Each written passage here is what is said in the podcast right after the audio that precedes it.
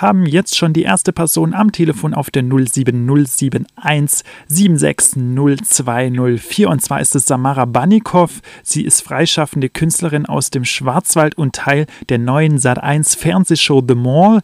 Die hatte schon zwei Ausstrahlungen, diese Fernsehshow, letzten und vorletzten Mittwoch und immer weiterhin mittwochs um 20.15 Uhr zur besten Sendezeit. Aber was ist The Mall? The Mall ist ein Reality-Spielshow.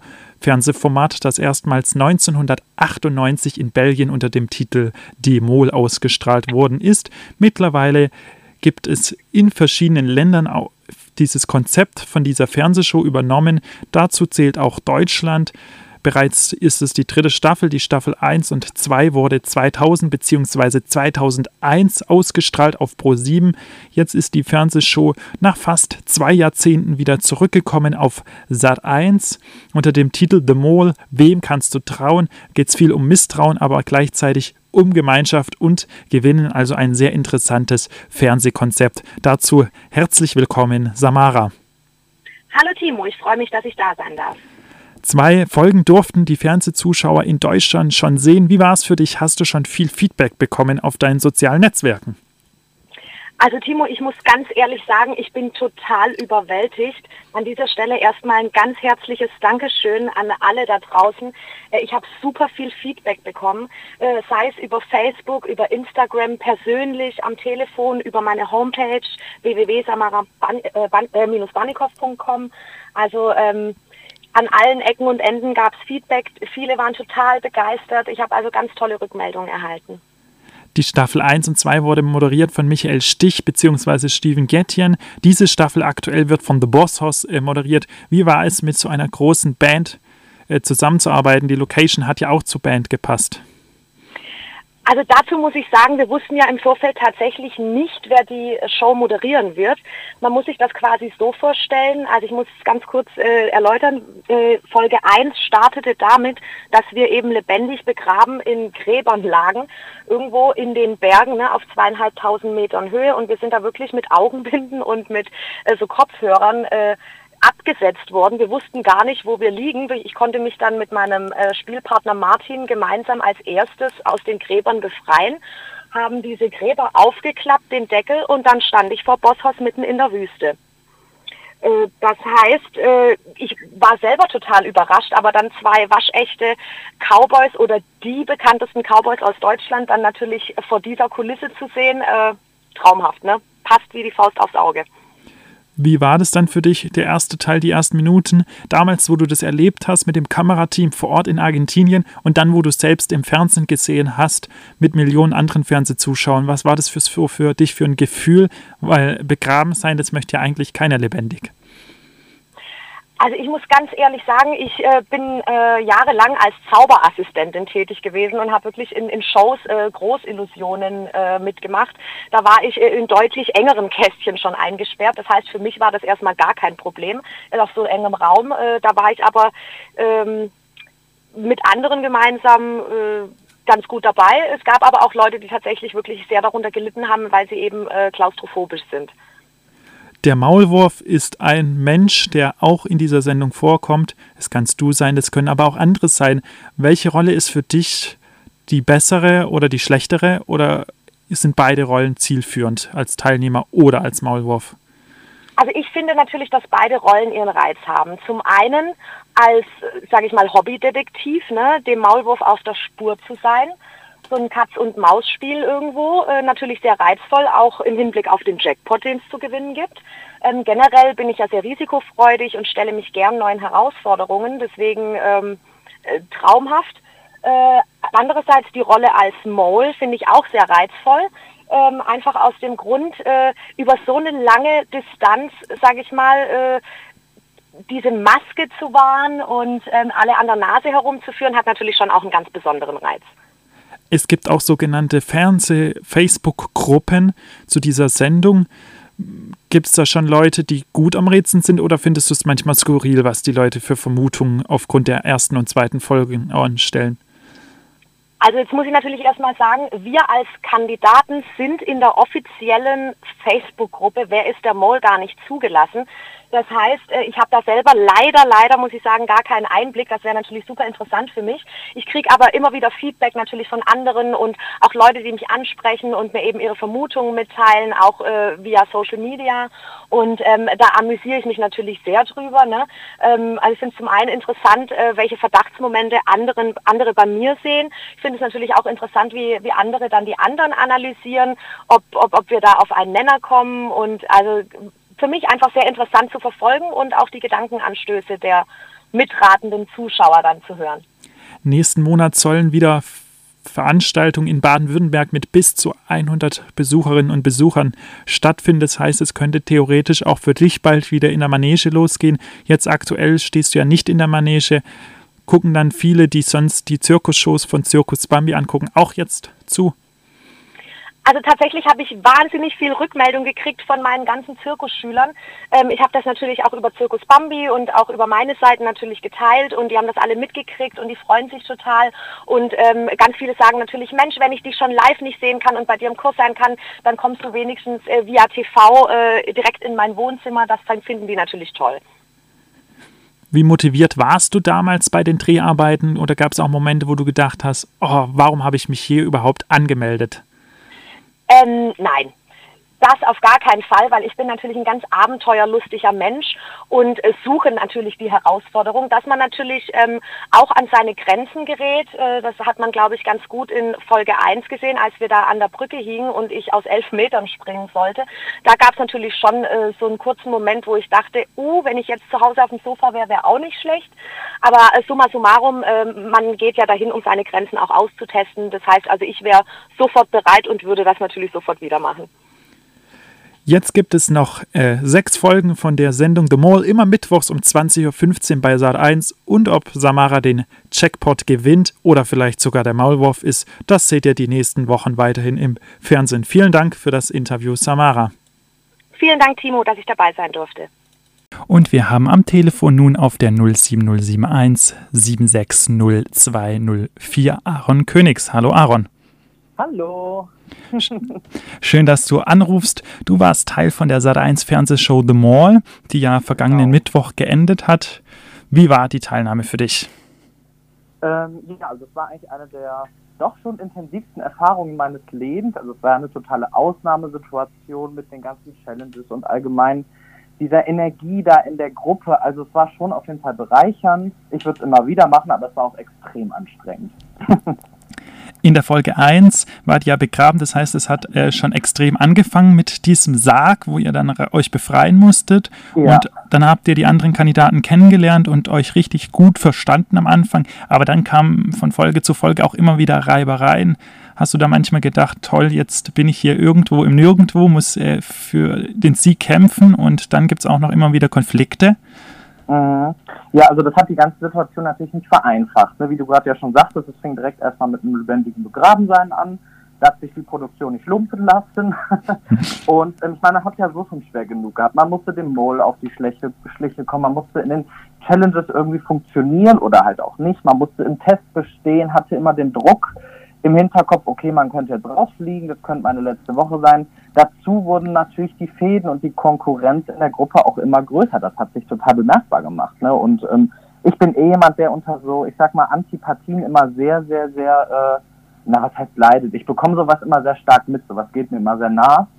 Und auch ich habe mich da mit Leuten nicht gut verstanden und sowas ist dann natürlich schon auch nochmal so ein, so ein Topping an äh, Belastung. Jetzt, wo es ausgestrahlt worden ist, hast du ja auch das gesehen, was äh, die anderen Teilnehmer in den Interviews gesagt haben. Gibt es dann Leute, die du jetzt noch immer nach dieser Ausstrahlung und nach der Zeit vor Ort gerne triffst? Ja, also es gibt immer noch so einen Kreis an Leuten, wir untereinander, die uns nicht gut verstehen. Ähm, also das ist auch, also klar, die sagen auch da im Interview Sachen über mich, die ich vielleicht nicht äh, so gut heißen würde oder die mich, äh, die mich jetzt nicht ganz so in die Komplimentwolke verhiefen, aber trotzdem ist es ja ein Spiel. Ne? Und die, die versuchen natürlich alle genauso den Sieg zu erringen oder andere auszuspielen wie ich. Und das finde ich auch, ist auch völlig legitim. Und deswegen gibt es immer noch Leute, inklusive auch Colleen, dem Mole, äh, mit denen ich mich super verstehe und mit denen ich im Nachhinein auch immer noch tollen Kontakt habe. Wie war es für dich, wo du die Sendung angeschaut hast? Hattest du dann andere Leute als Verdachtsperson oder wann warst du dir sicher, den richtigen Mall zu haben? Hm, also ich wusste es natürlich schon letztendlich inoffiziell auch vor der Folge der ersten Ausstrahlung. Ich meine, wir haben das ja letztes Jahr schon gedreht. Und ähm, ich bin ja selber im Halbfinale gegangen und wusste ja auch, wie ich da getippt habe und konnte mir dann eigentlich denken, wer es nur sein konnte. Und das war sie dann auch. Und äh, ich fand es natürlich dann nochmal spannend, im geschnittenen Endprodukt zu sehen, wie es jetzt dazu kommt, also wie auch im Finale das dann quasi alles geöffnet wird, weil im Finale war ich ja nicht mehr dabei. Das war ja quasi auch die einzige Folge, wo ich komplett neuen Input nochmal mit auf den Weg genommen habe. Heißt, wo du ausgeschieden bist, musstest du direkt nach Hause fliegen. Das heißt, es gab ja keinen großen Abschied, wie auch bei den anderen Kandidaten, wo mhm, ausgeschieden genau. sind. Samara war ja auch erstmal ausgeschieden, ist dann wieder äh, zurückgekommen. Hattest du nach dem Moment, wo Samara ausgeschieden ist und dann doch wieder zurückgekommen ist, auch gedacht, ha, vielleicht habe ich jetzt ja auch das Glück mal? Ähm, auszuscheiden und wiederzukommen? Ja.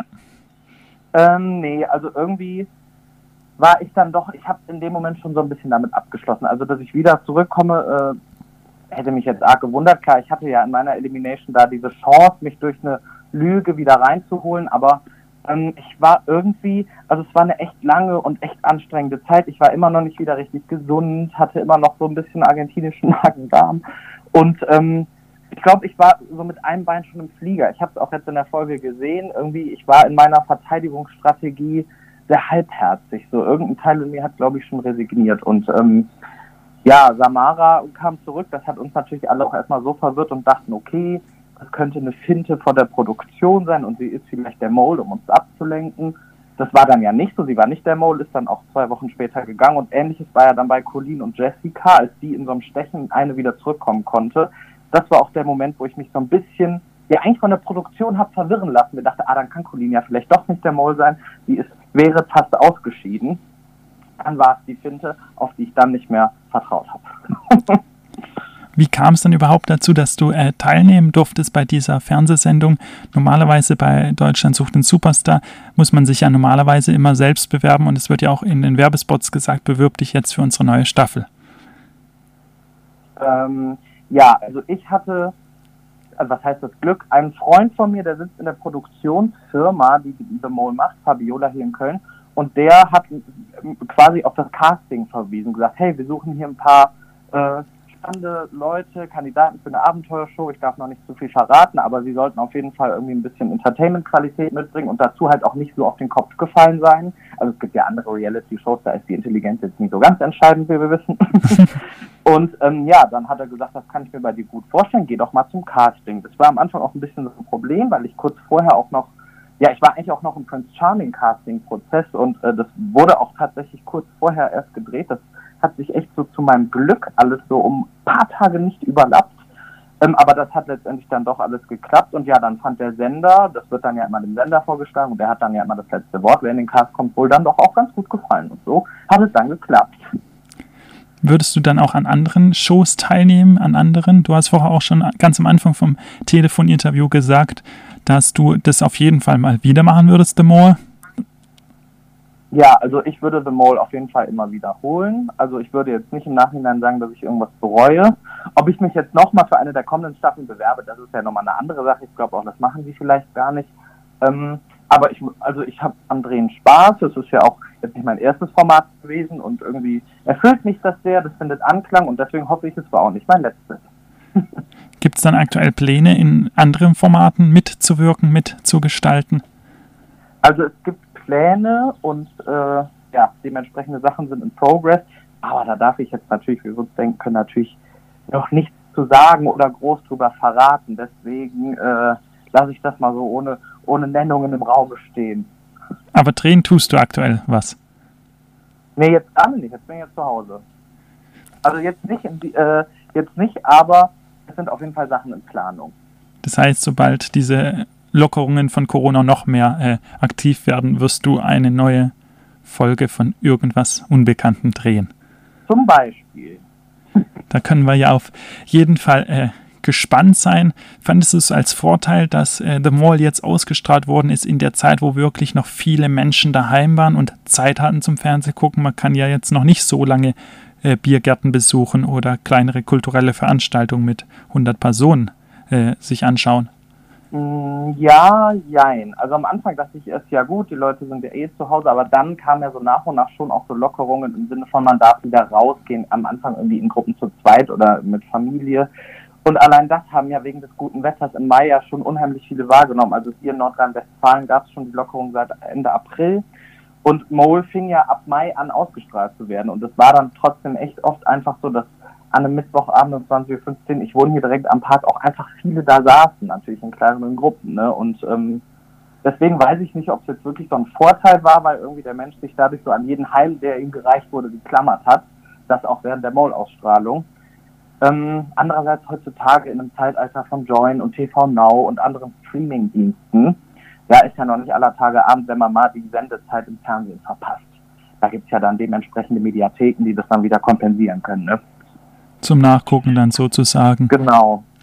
Wie war für dich jetzt äh, die Corona-Zeit und vor allem die verschiedenen Regelungen? Es gibt ja immer wieder Treffen von der Bundeskanzlerin mit den Länderchefs, so Mhm. dass eigentlich jedes Bundesland irgendwie trotzdem einen anderen äh, Regelkatalog hat.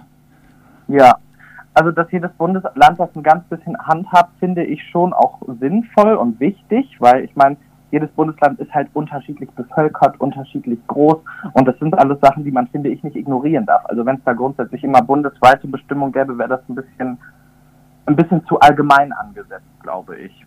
Für mich war die Corona-Zeit schon auch in vielen Dingen nervig. Für mich sind auch ein paar Drehs äh, weggebrochen, bin ich ehrlich, und ein paar andere Angebote, einfach weil Sachen nicht so umgesetzt werden konnten, wie sie, wie sie geplant waren und ja auch viele Produktionen und Sender erstmal allgemein neu umdisponieren mussten und gucken, oh, wie machen wir das jetzt überhaupt in dieser Zeit? Ähm, dadurch ging natürlich auch ein bisschen Geld weg, auch so auf Instagram. Äh, aber unterm Strich, also ich glaube, es hat manche Menschen deutlich härter getroffen als mich. Und deswegen will ich mich nicht beschweren, aber es ist auch nicht an mir sang- und klanglos vorbeigezogen. Heißt, du hast es etwas gespürt, aber würdest sagen, das, was du so an Content lieferst und so ist jetzt, oder was du für Jobs übernimmst, jetzt nicht so hart wie jetzt ein Schauspieler im Landestheater beispielsweise. Ja, zum Beispiel. Oder was weiß ich, ein Selbstständiger, der mit seinem mittelständischen Einzelhandel jetzt vor die Wand gefahren ist. Und sowas ist ja auch alles passiert. Und äh, zu der Gruppe gehöre ich nicht. Da mache ich drei Kreuze für, auch wenn es mir, wie gesagt, für die anderen leid tut. Aber ich glaube, vorbeigezogen ist es an keinem. Also das würde mich sehr wundern. Der Einzige, an dem es vielleicht vorbei hätte vorbeiziehen können, wäre irgendein äh, Einsiedler mit Lendenschurz in irgendeinem Wald. Was sagt dein Bauchgefühl? Dann wird es eine zweite Welle im Herbst geben oder ist Deutschland jetzt so gut vorbereitet und auch so vorsichtig mit den Lockerungen, dass wir doch äh, weiterhin vorsichtig, aber ohne zweite Welle in das restliche zweite Halbjahr 2020 starten Ja. können, so dass bis der Impfstoff laut dem Gesundheitsministerium in Berlin soll der jetzt ja eventuell doch schon Ende diesen Jahres verfügbar sein für die breite Bevölkerung, dass wir dann da relativ gut durchkommen. Ja, Ba- Bauchgefühl, ich weiß jetzt nicht genau, ähm, also die, die Biologen sind sich, oder die Biologen und Wissenschaftler sind sich ja eigentlich alle relativ einig, auch dass es die zweite Welle eigentlich mehr oder weniger zwangsweise geben muss. Ähm, die ganzen Einschränkungen und Lockdowns, wie es die jetzt die letzten Monate teilweise gab, sind ja so auch langfristig einfach nicht möglich. Dann, das ist dann ja quasi ein ganz anderer Abbruch, der unserem Land noch ganz anderen Schaden oder unserer Welt zufügen würde. Und ich glaube, deswegen ist eine zweite Welle irgendwo ja unvermeidbar und ähm, irgendwo ja auch quasi eine Strategie oder was heißt eine Strategie, aber so auch eine Möglichkeit, einfach zu lernen, mit, mit diesem Virus irgendwie zu leben und auszukommen, weil es nicht möglich sein wird, das innerhalb der nächsten drei Monate auszurotten und so weiterzumachen wie vorher. Und das ist ja eigentlich die große Herausforderung. Okay, diesen Monat haben wir auch den Pride-Monat. Wie Mhm. wichtig ist der Pride-Monat für dich jetzt auch als Instagrammer? Also ich finde es generell eine sehr wichtige äh, Geschichte, dass man immer noch auf Pride, auf Equality, auf LGBT, auf queere Menschen aufmerksam macht und auch auf die Normalität von eben diesen Umständen halt einfach verweist. Denn Das war bislang immer in Form von Christopher Street Days oder Pride Weekends äh, möglich durch Paraden und große Veranstaltungen, die jetzt natürlich alle wegfallen. Ähm, aber trotzdem bleibt ja deswegen die Grundherausforderung bestehen. Das ist ja immer noch ein Ding. Es ist einfach noch nicht komplett gesellschaftlich gleichgesetzt, beispielsweise Homosexualität mit Heterosexualität und da muss einfach noch viel gemacht werden. Ja, und da muss man einfach momentan ein bisschen mit den Mitteln äh, arbeiten, die man hat. Das ist beispielsweise virtuelle Vernetzung in Form von Instagram oder anderen Sachen und das wird ja auch alles dementsprechend abgerufen, was ich schön finde und da äh, bin ich dann auch tatkräftig mit in der ersten Reihe bei, weil wir zusammen für ein besseres und für ein jeder Mensch kann jeden Mensch lieben, Equality angehauchten Morgen kämpfen. Ja. Was sind dann deine Ziele, Kampagnen jetzt in dem Sinne, dass man es nicht auf der Straße, sondern nur virtuell digital machen kann? Ähm, also ich äh, habe natürlich ein paar, ich sag mal, Kooperationspartner, viele Firmen und Unternehmen, die äh, springen ja quasi, was ich eigentlich sehr schön finde, auf diesen Pride-Zug mit auf und nutzen ihre Reichweite und die Größe der Firma, um auf Pride aufmerksam zu machen. Und die suchen sich dann natürlich auch äh, Instagram-Kooperationspartner. Mit denen zusammen kann man dann beispielsweise äh, Live-Videos machen, IGTV-Video, Stories auf das Thema verweisen. Ich selber mache es aber auch immer mal wieder regelmäßig. Ähm, und ja, das ist halt dann dementsprechend so ein bisschen die Strategie, die ich gerade fahre. Also einfach so einfach mal immer wieder auf Menschenrechte und auf das Grundgesetz aufmerksam zu machen. Also jetzt natürlich nicht, indem ich das Grundgesetz erwähne, aber vom, vom Grundprinzip im übertragenen Sinne dass man da einfach die Grundrechte der Menschen nochmal thematisiert und ins Augen wirft, jetzt insbesondere in diesem Monat. Wie ist es dann dir ergangen? Kriegst du da immer wieder Hassleute auch, die da sagen, hey, nee, ich sehe das anders, was bist du für einer mit üblen Beleidigungen oder sowas? Das hört man ja immer mal wieder, dass das oh. größeren Influencern, aber auch kleineren normalen Menschen äh, so geht. Ja, also ich ähm, bekomme es natürlich auch hier und da mit. Ich habe es immer mitbekommen. Also es fängt ja schon in der Schule an. Ähm, ist, ich muss schon sagen, also ich werde jetzt von großen Hasstiraden tatsächlich verschont. Das freut mich auch sehr. Also weil es da eigentlich viel mehr Positives immer gibt, was mir zuschwenkt und das äh, macht mich auch froh.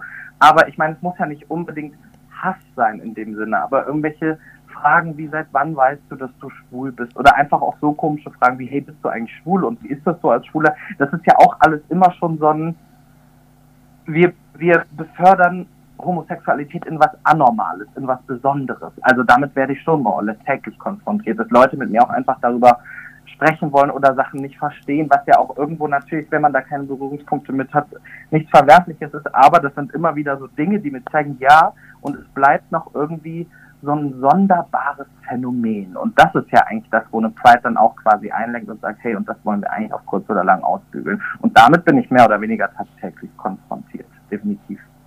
Verstehst du dann, dass es auch Personen gibt, die das einfach äh, ihre Orientierung verheimlichen sozusagen, weil sie einfach Angst vor dem Konflikt der Auseinandersetzung mit ihren Mitmenschen haben?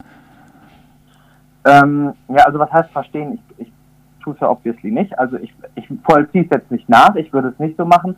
Aber wenn jemand äh, ungeoutet lebt, dann hat er natürlich auch manchmal seine Gründe. Ich weiß nicht, ob es ein äh, rechtskonservatives Elternhaus ist oder homophobes Umfeld. Also ich weiß nicht, in welchem Ort in Sachsen, wenn ich da wohnen würde, würde ich mich vielleicht auch nicht trauen zu outen. Keine Ahnung, weiß der Geier, ne? Und ähm, das sind eigentlich immer so Sachen, wo ich merke, ja, und deswegen stehen wir noch vor einer so großen Herausforderung, weil es immer noch Menschen gibt, die zu einem ganz, ganz fundamentalen Teil an sich, der ja auch keinem wehtut, also damit schadet man ja keinem, äh, nicht stehen können. Und dementsprechend äh, gibt es so große psychische Probleme, Depressionen bei jungen, heranwachsenden Menschen, die dazu nicht stehen können, bis hin zu Selbstmord. Da gibt es ja Statistiken. Und das ist halt einfach so schade und vor allem eigentlich so ungeheuerlich, dass es einfach nicht mehr sein darf. Und äh, ja, deswegen ziehen wir alle an einem Strang sollte dann auch die Politik noch mehr machen, als sie bisher getan hat? Oder ist sie mittlerweile jetzt in den letzten zehn Jahren doch sehr erfolgreich im Kampf gegen Diskriminierung, gegen Ausgrenzung von einzelnen Personengruppen gewesen?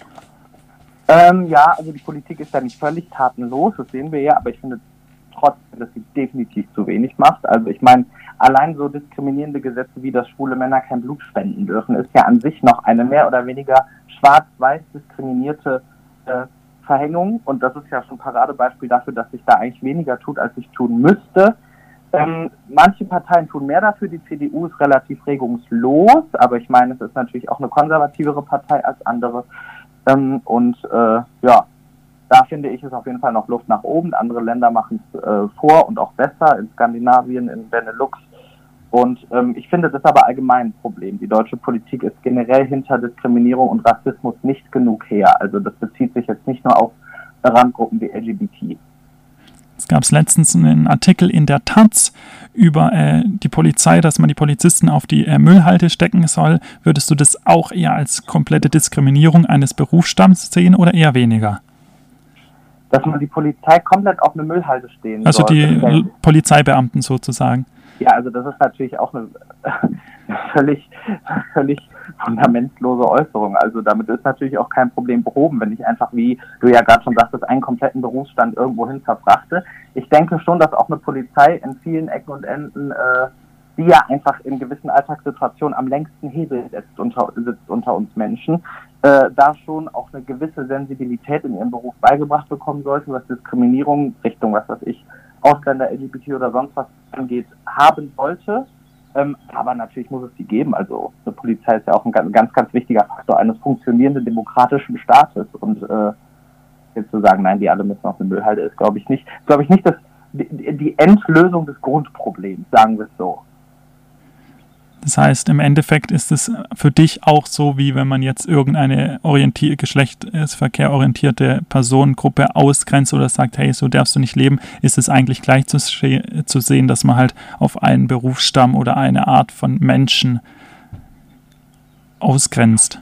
Ja, also ja, also es ist auf jeden Fall schon auch irgendwo eine diskriminierende Äußerung, die ich auf jeden Fall so auch überhaupt gar nicht unterschreibe. Jetzt muss man, glaube ich, immer noch ein bisschen differenzieren bei äh, Diskriminierung von Menschen, die sich jetzt mal auf gut Deutsch nicht ausgesucht haben, so zu sind, wie sie sind. Also ich weiß nicht, ob jetzt Dunkelhäutige oder äh, oder LGBTs oder halt jetzt, wenn ich sage, okay, ein Berufsstand oder sowas, der nervt mich, weil ein Polizist ist ja nicht als Polizist geboren, aber trotzdem ist das auch eine diskriminierende Äußerung. Aber das, ich würde sagen, da kann man in, in der Diskriminierung an sich nochmal differenzieren. Also in welche Richtung das dann sozusagen gehen sollte. Genau weil ich entscheide mich ja nicht als 18-Jähriger, oh, jetzt werde ich mal schwul und habe dann ein queeres Leben. Also so funktioniert es halt nicht. Was sind dann deine Tipps für die Leute, die diskriminiert worden sind in ihrem Leben? Sollen sie eine Anzeige machen, einfach ins linke Ohr, ins rechte Ohr raus oder was sind deine konkreten Tipps?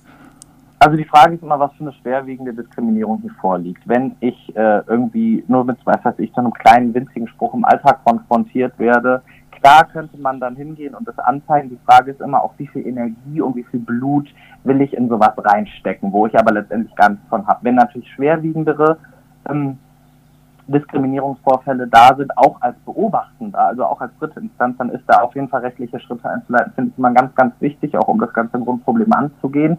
Und ansonsten, wenn es, weiß ich nicht, über Cybermobbing in der Schule oder sonst wo passiert, dann kann ich immer nur den Rat geben, ähm, sucht euch Kontaktpersonen. Es gibt so, es gibt, also, und wenn es jetzt irgendwie kein Beauftragter an der Schule ist oder sowas, es gibt ja auch viele Schulen, die da finde ich auch einfach noch viel zu wenig Arbeit leisten, dann ruft Hotlines an, die gibt es. Ähm, sucht euch irgendwelche ähm, ja, Vertrauten mit, mit denen ihr darüber reden könnt und wo man dann kaum schauen kann, wie man dann damit umgeht. Und ähm, ja, ich kann auch nur dann sagen, es kommen bessere Zeiten.